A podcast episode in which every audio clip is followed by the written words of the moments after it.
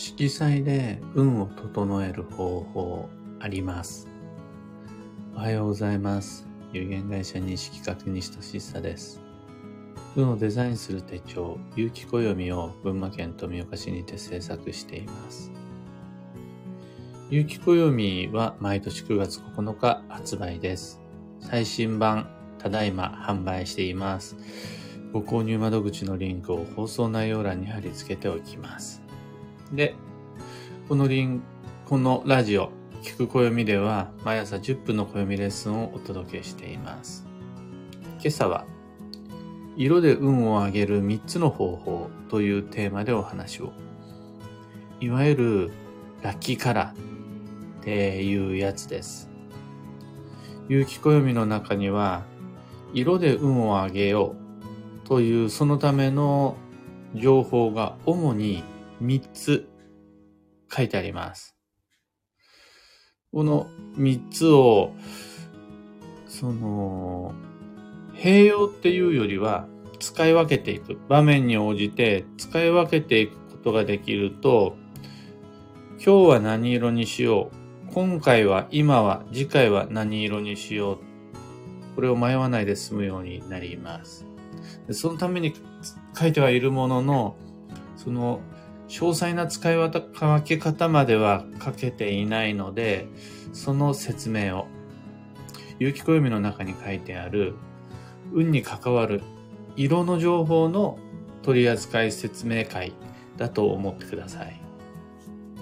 まず、色で運を上げる3つの方法、その3つをざっと順番に言うと、1つ目が有機暦の表紙の色です。2つ目が自分の本命性が持つ色です。3つ目が運勢の色です。1から順にご紹介します。有機暦の表紙の色。これが毎年毎年のテーマカラーとして設定されていて、有機暦はもう20冊近く出しているんですが、毎年毎年表紙の色が違います。で、その表紙の色を見てもらえると、あ、2023年は何色なんだな、あ、去年はその色だったんだ、っていうのがわかります。次に、自分の本命性が持つ色なんですが、一泊水星から九死火星まで、生まれた年月日時に応じて、自分の旧星というのが宿ります。で、本命星、月命星、日命星、時命星と4つの属性が生まれながら自分に宿ることになるんですが、中でも特に重要なのが本命星。何年に生まれましたか？で決まる星です。で、この星が当人の能力、潜在的能力や才能、性格などを推測するきっかけとなりまして、この九星というもの、よくよく見てみると、一泊水星、九死火星ってワードになっちゃってるんですが、因数分解していただいて、すべての星は必ず一種類の数字を持っています。これ、ラッキーナンバーです。必ず一つ色彩も持っています。これラッキーカラーです。で、必ず一つ、木火土金水のうちのどれか一つ持ってます。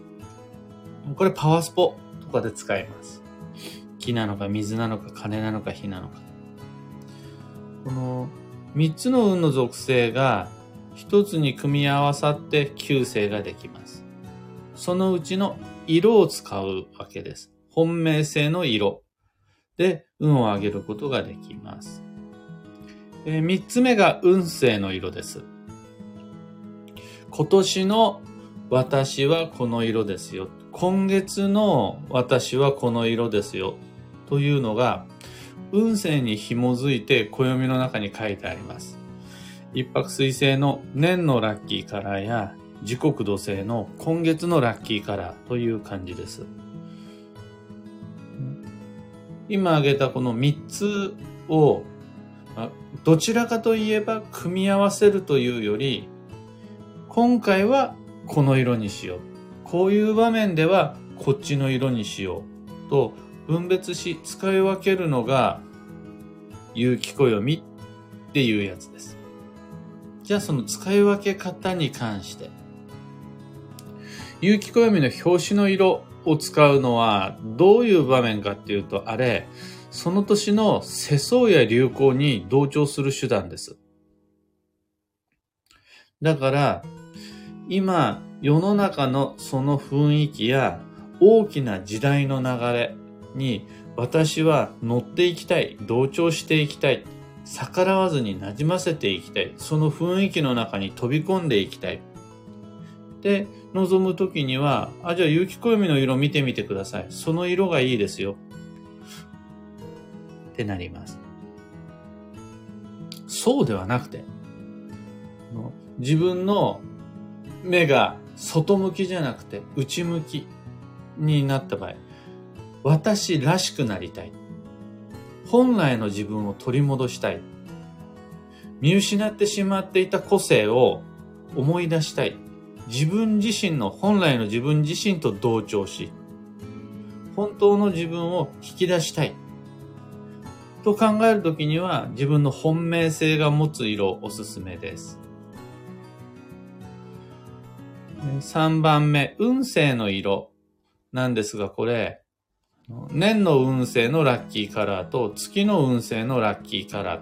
それぞれ書いてあります。一泊水星から九死火星までの個別の運勢のページに、一泊水星今年はこの色ですよ。あとは、そのすぐ後には、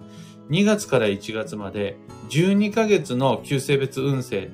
これ掲載してあるんですが、各月に必ず、今月は何色、今月は何色っていうのを書いてあります。で、その運勢を読んでもらったとき、年の運勢を読んでもらったときに、この年の運勢とうまく自分を同調させて、マッチングさせて、この課題を達成したいと思うならば、年の運勢の色を身につけるのが良いです。で、今月の運勢を見た時に自分がその月の流れに乗れていない思うようにその月の運勢のところに書いてあるような課題を達成できてないって思うならば、あ、じゃあ、月のラッキーカラーを身につけることで月の運勢と同調しやすくなりますよ。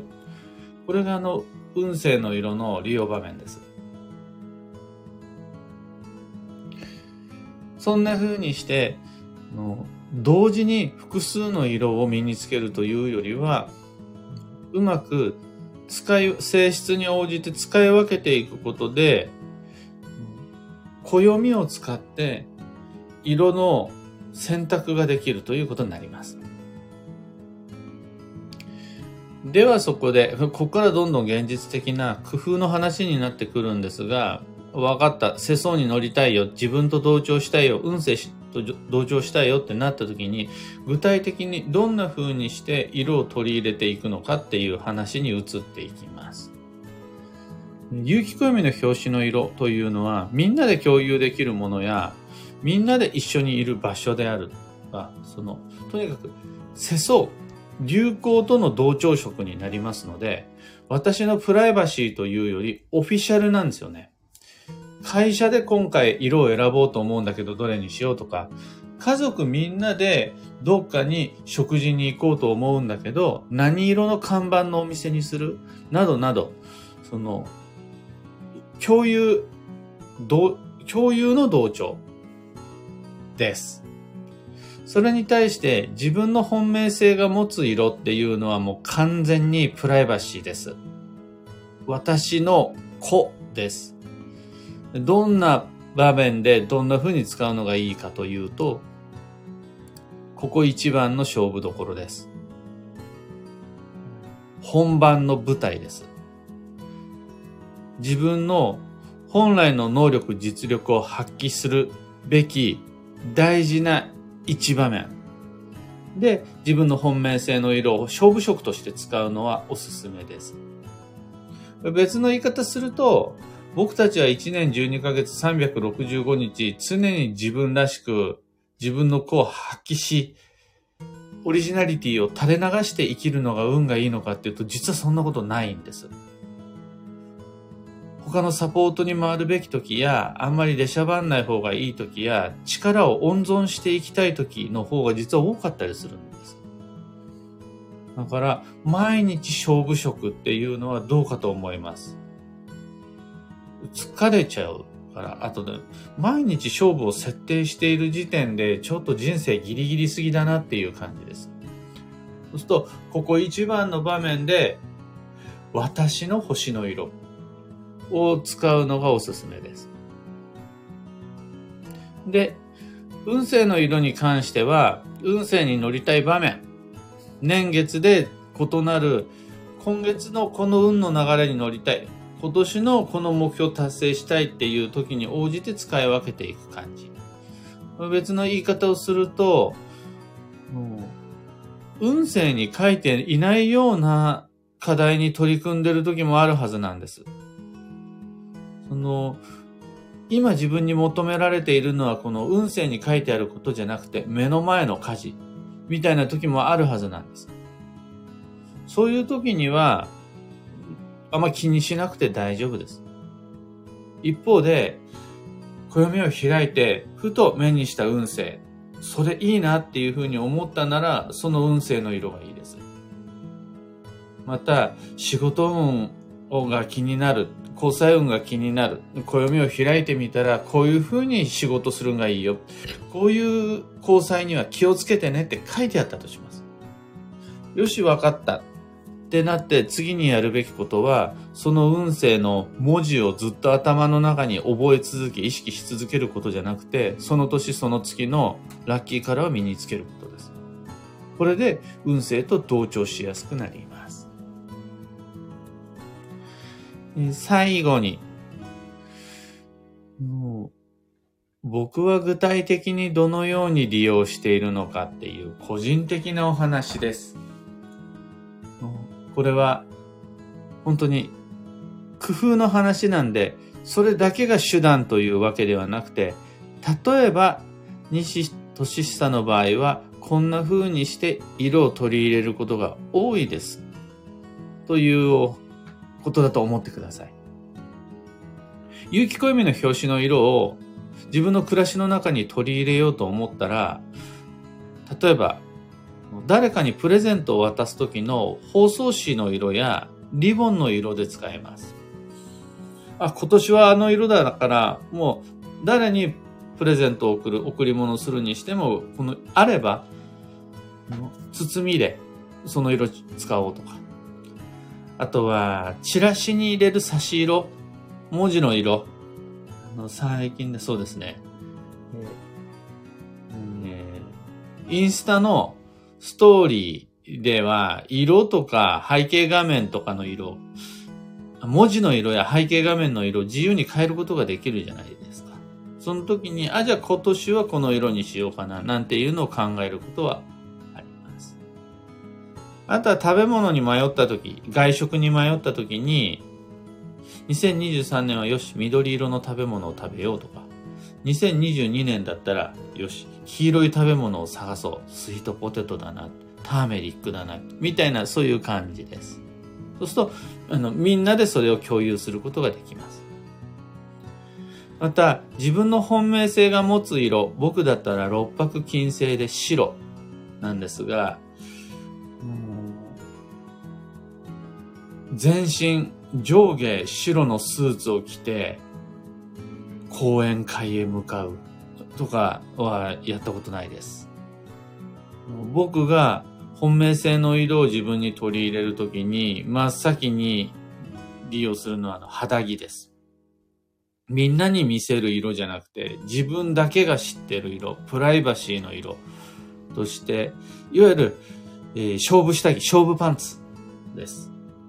ただ実際には肌着で本命の色を活かそうと思ったら、パンツだけ勝負色なんじゃなくて、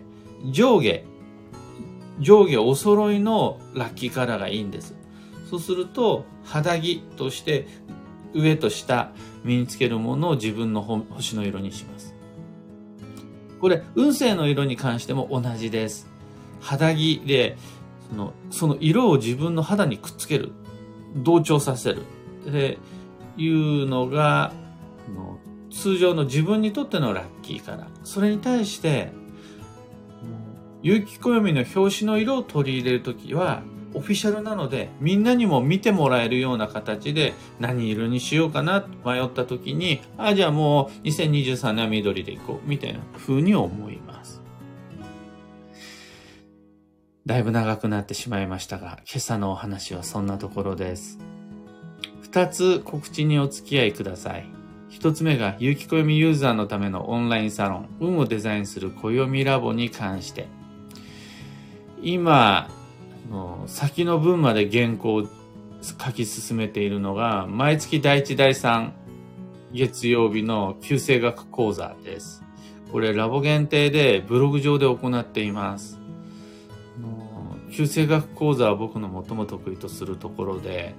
ただ今どうしてもその専門講座を設ける機会が少なくなっているので、まずどんな講座をやるのかってアイデアいっぱいあるからラボの中でこんなことやりますよっていうのをどんどんどんどんもう公開していっちゃってそれをもとにイベント企画したりそれをそのテキストをまとめて新しい旧生学の教科書を作ろうっていう算段でございます。まだ未確認のラボメンバーの方はとにかくまずブログご覧ください。二つ目の告知が、毎年恒例の開運ドリルワークショップ2023に関してです。来年の目標設定と行動計画を練るワークショップ。料金は2500円。Facebook グループを利用したオンラインのみでの開催です。で、もうすでに4回のプレ配信を終えて、次はいよいよ開運ドリルワークショップの90分とあらゆる、あらゆるご質問にお答えする質疑応答のフォローアップ講座の90分、残り180分を残すところになったんですが、えーと、これ、リアルタイムでの参加にこだわる必要なしです。むしろ、一時停止と巻き戻しが可能なアーカイブ受講をお勧めします。でこのアーカイブそのものは2023年2月の3日までは残します。また、開運ドリルの申し込み受付も2023年1月31日までは受けたまわります。なので、決して焦る必要なし、来年度の行動計画を立てる、その時間、空間っていうのを手に入れられるようになったならば、少し落ち着いたならば、ぜひとも開運ドリルをきっかけにして、来年の運を一緒にデザインしていきましょう。お申し込み窓口となるブログのリンクは放送内容欄ご確認ください。受講への不明点、不安点はそちらのブログのコメント欄へお願いいたします。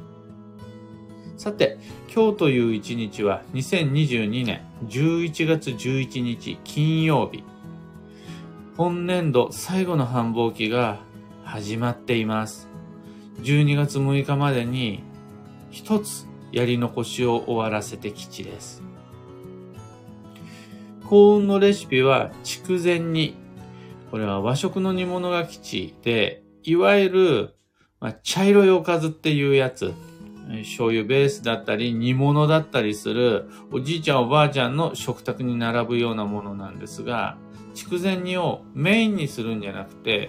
小鉢として添えるみたいなのが、なお理想の今日の幸運レシピです。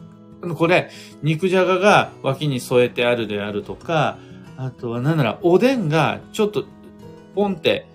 一つあるとかでも全然 OK です。またそれ以外に、旬のフルーツは早生みかん、ラフランス、柿。旬の魚介はマグロ、鮭、イクラ、ヒラメ、ホッケ、マス。旬の野菜は、さつまいも、かぶ、カリフラワー、ブロッコリー、ごぼうなどなど、旬の食材というのはもう完全に暦の情報です。有機暦のマンスリーカレンダーの脇にも掲載してあります。これらもまた覚えておくの大変なんで、日付を確認するように暦の中で確認して、よし、今日はこんな食べ物を選ぼうと。意識してもらえるだけでもバッチリです。今日のキーワードは体験。自ら経験する。これは食べたことがある、行ったことがある、などの履歴を自分の中に残すこと。が体験です。以上、迷った時の目安としてご参考までに。それでは今日もできることをできるだけ、西企画西俊久でした。いってらっしゃい。N シャンティさん、マイクさん、タカさん、おはようございます。ミカさん、中さん、アマガエルさん、オペラさん、おはようございます。今日の部屋の窓から見える青空は昨日と同じ快晴です。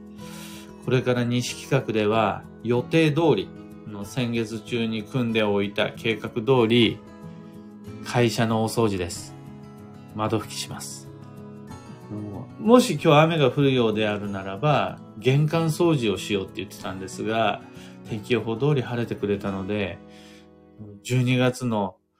寒風吹き荒れる寒空の下じゃなくって、今日みたいな穏やかな日に、会社のお掃除はもういち早く済ませちゃおうと思っています。キーボードさん、ロミさん、アルココさん、ピアノさん、花さん、おはようございます。しななおさん、本命性の色ってあまり好きではなかったのですが、原色以外にも色々な色があるので、その中で好きな色合いを合わせるようになりました。あとあの、なんででしょう。この本命性の色、じゃあ、例えば、七石金星の方に赤がいいですって言うと、みんなパッて思い浮かぶのが真っ赤なドレスとか、上下真っ赤なスーツとか、全身赤で、そのモノトーン、ワントーンっていう風に考えちゃうんですよね。でも実際には、その指先につけている指輪の一部が赤い石をつけてるとか、あとはセーターの胸にワンポイントで入っている模様とかでもいいんですよね。あとそもそもで言うならば、外じゃないんですよね。本命性の勝負色って。うちなんです。あれ完全プライバシーの色だから、冠婚葬祭とかもでも赤着れるんですよ。の、うちの色だから。あとは男性だったらワンポイントでネクタイにしたり、女性であるならばバッグにハンカチとして忍ばせたりも全然有効になりますので、あくまでここ一番の時の好きな色嫌いな色とは別に本命性の色としてなるべく自分の中に内側に忍ばせられると良いです。もちろん原色の真っ赤、原色の真っ黄色以外にも赤は最近僕が好きな色なんですがダスティピンクって言われるような少しこうくすんだ色も OK だし真紫じゃなくて藤色と言われるような淡い色もいいし濃紺じゃなくて綺麗な水色真緑じゃなくてエメラルドグリーンのようなそういうのもすごくいいのでいかようにも工夫をして色取り入れることは可能です。アマガエルさん、色の使い分けとてもわかりやすかったです。取り入れてみたいと思います。とのこと。色彩は有機暦の中に書いてある様々な運の情報の中で唯一ただ一つだけの即効性ある開運方法です。有機暦に書いてあることは情報基本的に全部遅効性です。今それをやった、やっておいたら10年後に運が良くなるよっていうことばっかりです。これをなんとか補助、補佐したかったので、取り入れている3つの色が、の表紙の色と本命性の色と運勢の色です。これ組み合わせていただくことで、どうしても遅れがちな運をこう前倒しで早め早めに良くすることができるので、そんな意味で暦にはいろんな場面で色っていうのが書いてあると思ってください。コンサートさんおはようございます。バンドさんおはようございます。ゆうさんおはようございます。というわけで今日もマイペースに運をデザインしてまいりましょう。僕も行ってまいります。